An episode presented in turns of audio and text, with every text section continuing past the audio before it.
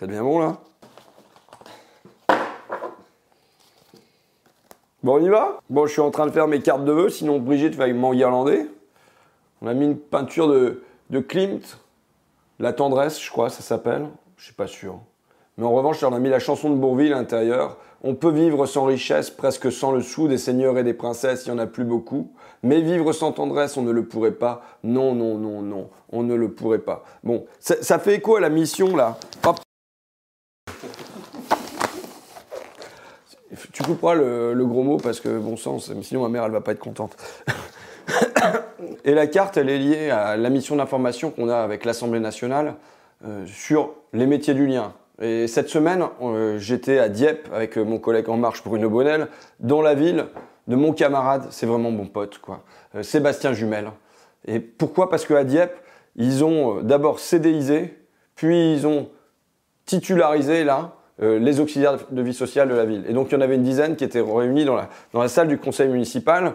Ça y est, elles ont un bulletin tous les mois avec 1209 euros. C'est pas le paradis, mais euh, par rapport à avant où euh, le temps de trajet entre deux usagers était pas compté, où un mois c'était à 800, l'autre mois à 900, à 1000 et machin, et tu peux pas te projeter dans l'existence. C'est pas 1209 euros, c'est pas bon. Mais ce que j'ai ressenti, tu vois, dès le départ, il y a les conditions de travail, il y a tout ça, mais dans la première question, c'est le bonheur.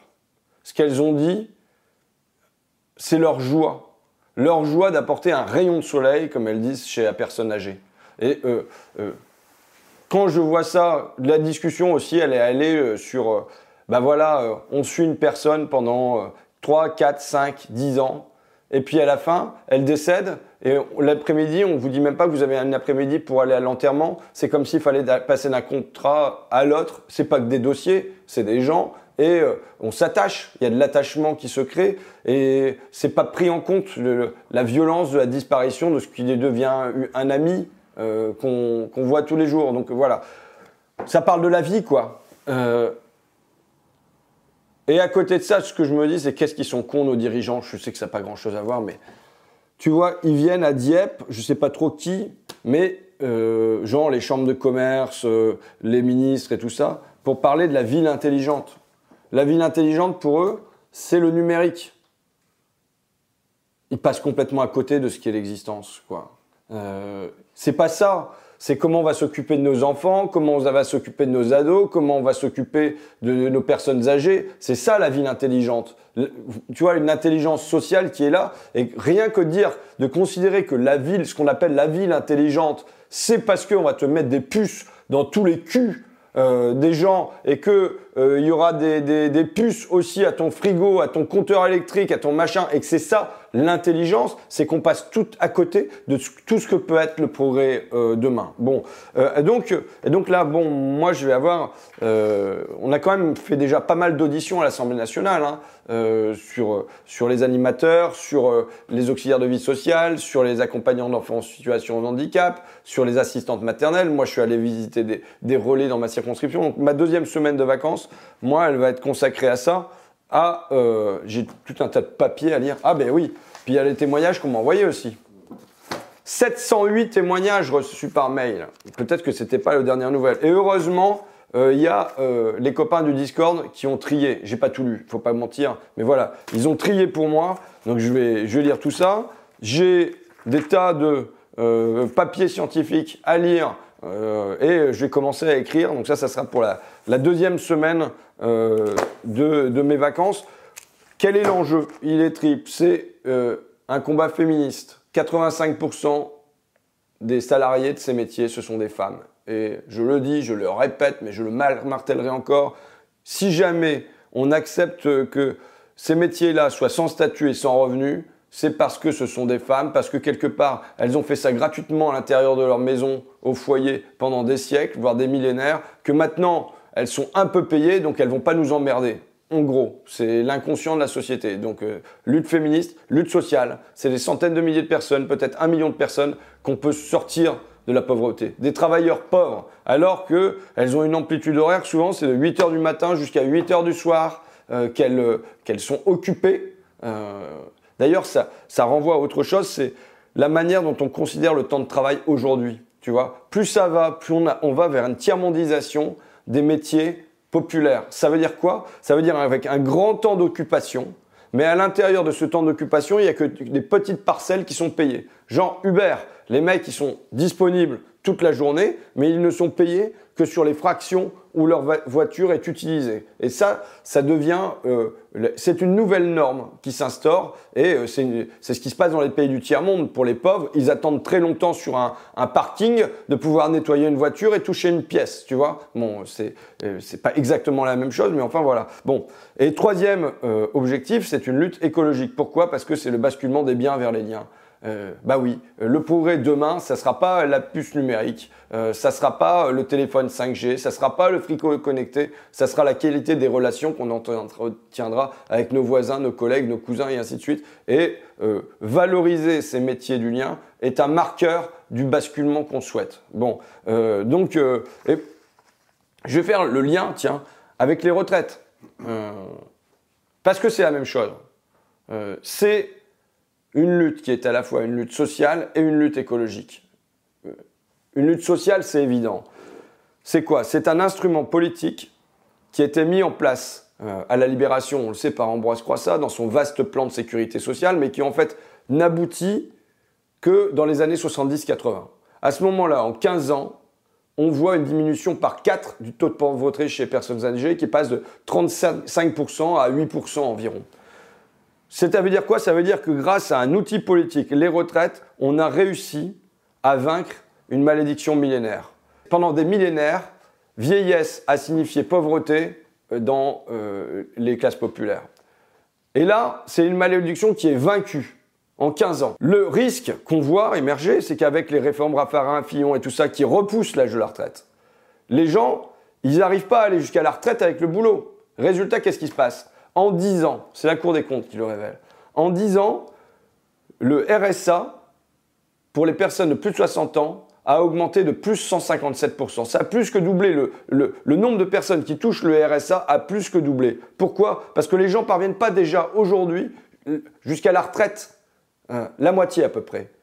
Et euh, on sait qu'un chômeur à 50 ans, il a qu'une chance sur deux de retrouver du boulot derrière. Un chômeur à 60 ans, c'est une chance sur cinq. Et là, on va encore le faire reculer. Ça veut dire qu'on bascule lentement euh, d'une retraite méritée à une allocation de pauvreté. Donc c'est évidemment une lutte sociale que de maintenir le fait qu'on doit pouvoir vieillir dignement. C'est ça c'est l'un des besoins essentiels.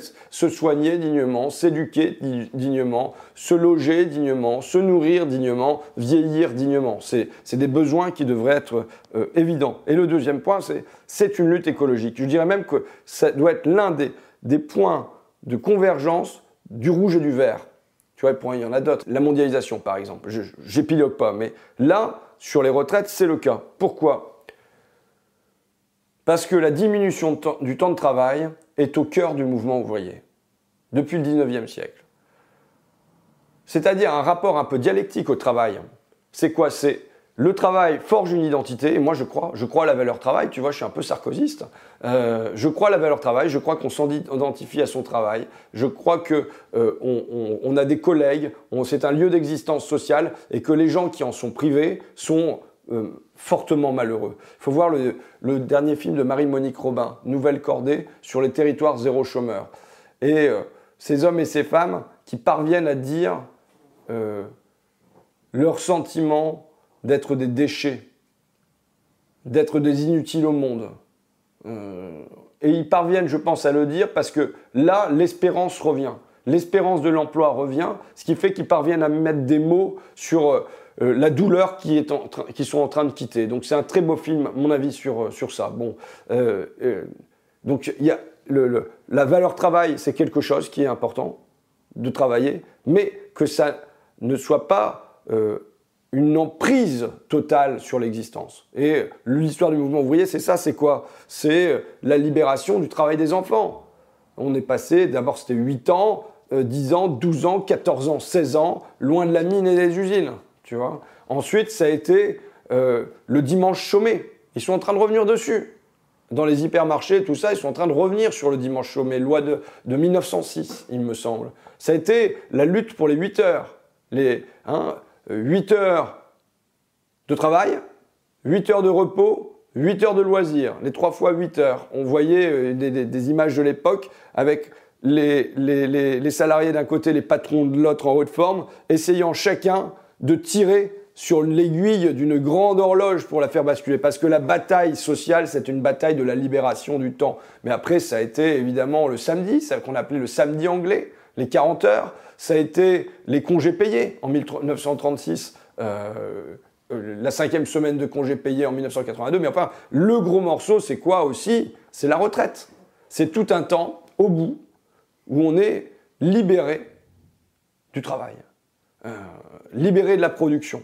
Donc, euh, et le, 1982, c'est en fait 1982, tu as trois trucs sur le travail hein, dans les lois Roux. Tu as le passage de 40 heures à 39 heures. Bof, quoi. Hein.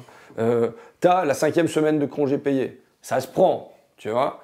Et tu as le passage de 65 à 60 ans. Et c'est décisif parce qu'il y a plein de gens qui, à l'époque, parvenaient pas jusqu'à 65 ans, euh, jusqu'à l'âge de la retraite et mouraient avant, tu vois. Donc, ça a été... Et là, ce mouvement de recul du temps de travail, on voit que ça y est, il y a eu une inversion. Il y a eu une inversion pourquoi?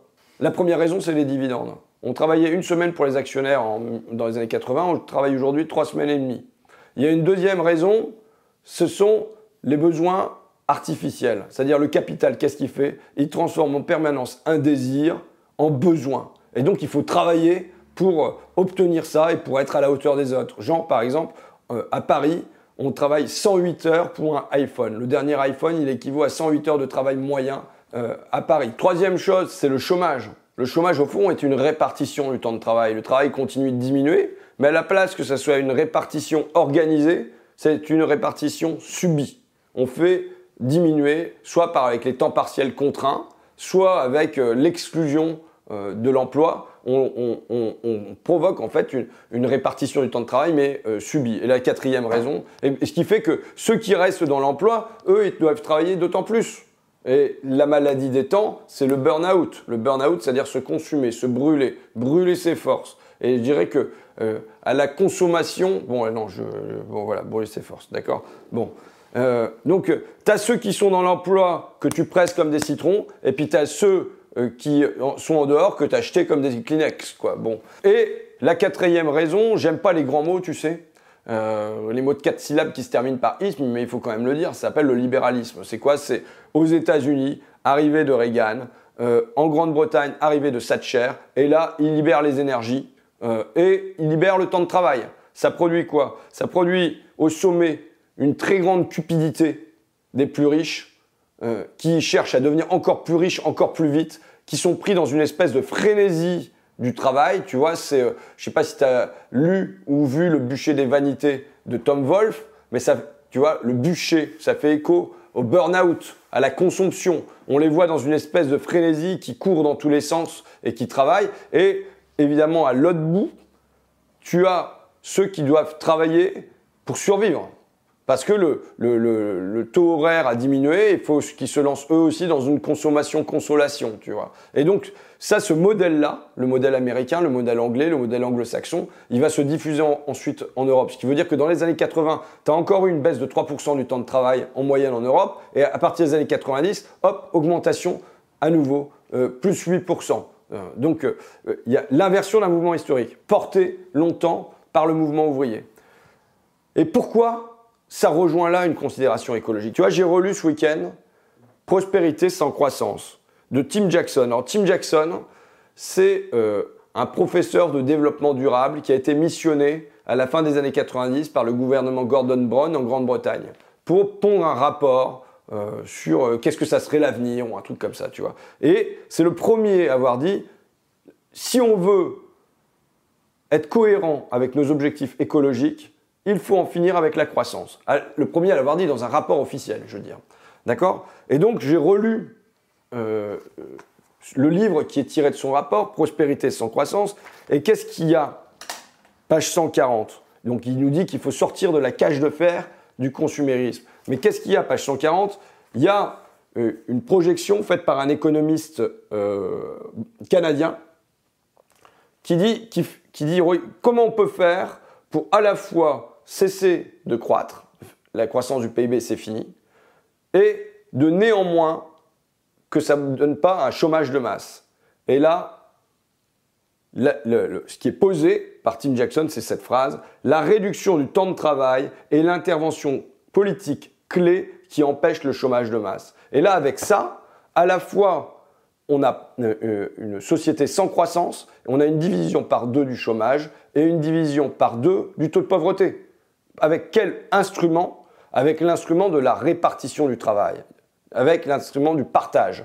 Et ça doit être le moteur de la bagarre sur les retraites, qui doit être une lutte sociale et une lutte écologique. Nous devons sortir du productivisme consumérisme. Et en sortir, c'est comment? C'est en libérant à nouveau des temps du marché, de la marchandise, de l'usine, de la production, des bureaux, tu vois, en arrachant à nouveau des moments à ça et non pas en les laissant reprendre la main sur des temps qu'on avait déjà libérés. Euh, ça ne veut pas dire que ça doit être les 32 heures, par exemple, tu vois. Euh, le congé paternité, par exemple. Tu vois, il y a un congé maternité, le congé paternité, il est pathétique. L'Union européenne a refusé l'augmentation du congé paternité et la France euh, s'est positionnée contre l'augmentation de ça. Mais voilà, je pense qu'on doit préserver les temps qu'on a déjà arrachés euh, à la production-consommation, et il y en a d'autres qu'on doit continuer à aller gagner. Et ça, c'est à la fois une lutte sociale et une lutte euh, écologique. Je pense que c'est le truc qui, euh, qui se fait. Donc, ça veut dire que la bataille sur les retraites, c'est pas une bataille du passé, de préservation d'un acquis ou d'un conquis. C'est une bataille pour l'avenir. C'est une bataille pour rendre notre planète habitable. C'est une bataille pour sortir des pans de nos vies de la production et de la consommation. C'est-à-dire que ce n'est pas seulement une lutte de résistance, c'est une lutte d'espérance mais il faut que les, lutteurs aussi se rendent compte de, l'avenir qu'ils défendent, de l'avenir qu'ils proposent. Et moi, je suis, j'ai commencé mon intervention là sur les métiers du lien en disant la première chose dont ils nous ont parlé, c'est du bonheur. Les, auxiliaires de vie sociale dans la salle du conseil municipal de Dieppe. Euh, c'est un mot que je n'entends pas dans la lutte sur les retraites Macron, il vient nous proposer une réforme avec du déficit, avec euh, des pourcentages, avec du système à points, avec je vais vous calculer vos heures, ta ta ta ta ta ta ta. Mais où est-ce qu'il parle du bonheur? Où est-ce qu'il est le projet de société? C'est un expert comptable à l'Élysée, c'est tout. Euh, on gère des petits déficits et tout ça. On nous parle de l'horizon 2030. Déjà, tu sais, toi, tu viens du Poitou, tu sais que le marié Poitevin, ça sera fini, sera sous les eaux en 2030. L'île d'Oléron, elle sera sous les eaux et Niort sera une ville côtière. Et lui, il est en train avec euh, euh Edouard Philippe et lui, avec leurs petits calculs, ils ont prennent leurs petits stylos, ils font des petites additions, ils regardent le, rapport du Conseil d'orientation des retraites. Ils nous parlent de milliards. Qu'est-ce qu'on en a à battre? Qu'est-ce qu'on en a à battre? On est en train de parler d'un pan de la France qui va être sous la flotte. On devrait faire la transition de l'agriculture, la transition, là, il y a les bagnoles qui circulent dans ma rue, la transition des transports, la transition du logement, la transition de l'énergie. Et eux, ils sont avec là, avec leurs petites calculettes. Quelle mesquinerie Qu'est-ce qu'ils ont à proposer comme horizon? Rien. Rien. C'est le vide. C'est le vide. Tu les écoutes. Moi, au bout de cinq minutes, c'est bon. J'ai compris, tu vois. Il n'y a rien à proposer, il y a des petits bidouillages. C'est comme si tu avais mis des, purs technocrates. Quelle vision ils ont pour l'avenir? Rien. Ils ne sont pas à la hauteur du pays et ils ne sont pas à la hauteur de, euh, de l'avenir qu'on doit tracer et des enjeux qu'il y a devant nous avec euh, les, chocs environnementaux qui nous attendent. Tu vois? Bon. Euh, donc, et, mais maintenant, il faut que les lutteurs aussi soient à la hauteur de l'avenir et qu'ils sachent que ce qu'ils défendent, c'est pas seulement un conquis du passé, mais c'est un déjà là. C'est Bernard Friot, je comprends pas tout à Bernard Friot, il faut bien dire la vérité. Mais euh, euh, quand il parle de déjà là, c'est-à-dire qu'on a dans la société un déjà là d'émancipation et un déjà là puissant d'émancipation dont on ne se rend pas compte. Mais il y a un déjà là d'émancipation du travail, un déjà là de sortie de la marchandise, de sortie du marché, tu vois, j'appelle ça l'acapitalisme. C'est-à-dire les gens ne sont pas anticapitalistes, mais il y a des pans de leur vie qu'ils ont tirés du capitalisme. Quand le dimanche, on va sur un terrain de foot pour jouer, ou pour servir à la buvette, ou pour rencontrer les copains, tu vois, c'est un temps qui est sorti du capitalisme. C'est de l'acapitalisme, tu vois. Et là, il y a un déjà là. Et la retraite est le plus gros morceau de ce déjà là euh, sorti de la production-consommation. Donc, partage du travail,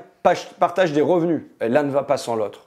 Tu vois Quand on te dit il y a 14% du PIB qui est consacré aux retraites, paf, on bloque. Ouais, mais d'accord, mais pourquoi, pourquoi on permet le triplement de la part des dividendes dans le PIB Pourquoi on permet que les 500 familles françaises, elles disposaient de 5% du PIB il y a 20 ans, maintenant c'est 30% pourquoi on permet ça? Donc euh, il y a la nécessité de partager le travail, mais aussi de partager les revenus euh, qui, qui vont avec. Je vais arrêter là, je vais terminer. Je regardais un film la semaine dernière,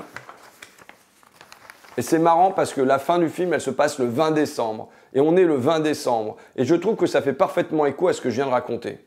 C'est La Salamandre, un film d'Alain Tanner dans les années 70 qui décrit le quotidien d'une ouvrière euh, j'ai bien aimé, voilà, bon, mais j'ai un côté euh, rétro, moi, dans mes films. Sur un noir et blanc, j'aime bien, donc bon. Hein.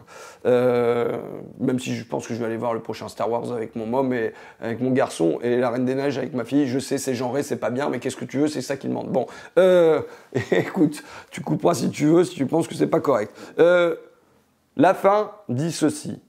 Le 20 décembre, les fêtes, comme on dit, se faisait menaçante à l'horizon. La marchandise imposait ses lois à la foule, qui partait à l'assaut des magasins. C'était l'époque de l'année où se remarquait le mieux une tendance marquée à la schizophrénie, un phénomène qui tendait de plus en plus à affecter le corps social tout entier. Je trouve que c'est une citation vachement forte, parce que euh, on se sent pris dans cette tension-là aujourd'hui, moi en tout cas. C'est-à-dire, euh, à la fois, tu vois, c'est la fin de l'année, c'est le repos, le, répit, pour mieux redémarrer en janvier. Hein et d'ailleurs, je serai au Noël de cheminot vendredi prochain. Euh, mais bon, mais, et en même temps, on sent bien que ce temps-là, il est encore sous l'emprise de la marchandise qu'il n'a pas été libéré de la marchandise, que dans l'esprit des gamins, il y a les cadeaux qui vont arriver, et puis moi, il n'est pas question que je leur fasse pas de cadeaux, tu vois. Et puis pourtant, je n'ai pas les cadeaux, heureusement, je vais les fêter le 25 avec mes mômes, donc je vais peut-être aller faire mes courses le 24 au soir, mais je suis déjà en angoisse de me demander qu'est-ce que je vais offrir euh, à ma famille, tu vois, le, truc. Ensuite, ce qui est dit là, c'était l'époque de l'année où se remarquait le mieux une tendance marquée à la schizophrénie. Ça me fait écho à notre truc. On a reçu Cynthia Fleury, une philosophe, sur le soin euh, euh, lors de ma mission d'information sur les métiers du lien. Tu vois. Et euh, elle disait que la maladie de l'époque était la schizophrénie. Pourquoi? Parce que, il faudrait que je relise, mais ça, on est dans un temps où il y a une tension énorme entre la fonction qu'on impose aux salariés, par exemple, et son identité intérieure. Tu vois. Et donc la schizophrénie est la, est la maladie de l'époque. Évidemment, la lutte sociale et la lutte écologique, elle doit avoir pour but ça aussi. Le bien-être euh, inné d'un certain confort, inné de tout ça, mais inné d'une réconciliation. On voit bien qu'on est, il y a une tension dans la société, mais qui est aussi une tension en nous-mêmes. Et euh, euh, le, chemin qu'on doit trouver, c'est un chemin, je ne parle pas d'harmonie, j'ai pas des grands mots comme ça, et puis la perfection, on la trouvera pas de ce monde, mais de réconciliation et d'empêcher qu'on se sente en, en permanence en tension. Donc voilà, donc bah écoute, euh, donc je souhaite de bonnes fêtes à tout le monde. Euh, en, ayant, en essayant de pas être trop schizo et euh, d'échapper, de faire que ce soit un temps qui échappe au règne de la marchandise. Et puis on se retrouve à, la rentrée. de toute façon, ça va démarrer fort à la rentrée, puisque déjà le 9 janvier, il y a une date qui été posée. donc ça sera dans la rue et dans les urnes hein, à, la, à la rentrée, parce qu'il va y avoir à la fois la bataille contre les retraites et il y aura aussi la bataille sur les euh, municipales pour qu'on n'ait pas qu'un Dieppe en France, par exemple, ou un Grande Sainte. On a reçu Damien Carême, c'était vachement probant, ou un Grenoble, mais pour qu'on ait euh, une multiplication de ces expériences municipales. Bon, allez, à ciao. Aujourd'hui, le 20 décembre, les fêtes, comme on dit, se faisaient menaçantes à l'horizon. La marchandise imposait ses lois à la foule qui partait à l'assaut des magasins. C'était l'époque de l'année où se remarquait le mieux une tendance marquée à la schizophrénie, un phénomène qui tendait de plus en plus à affecter le corps social tout entier.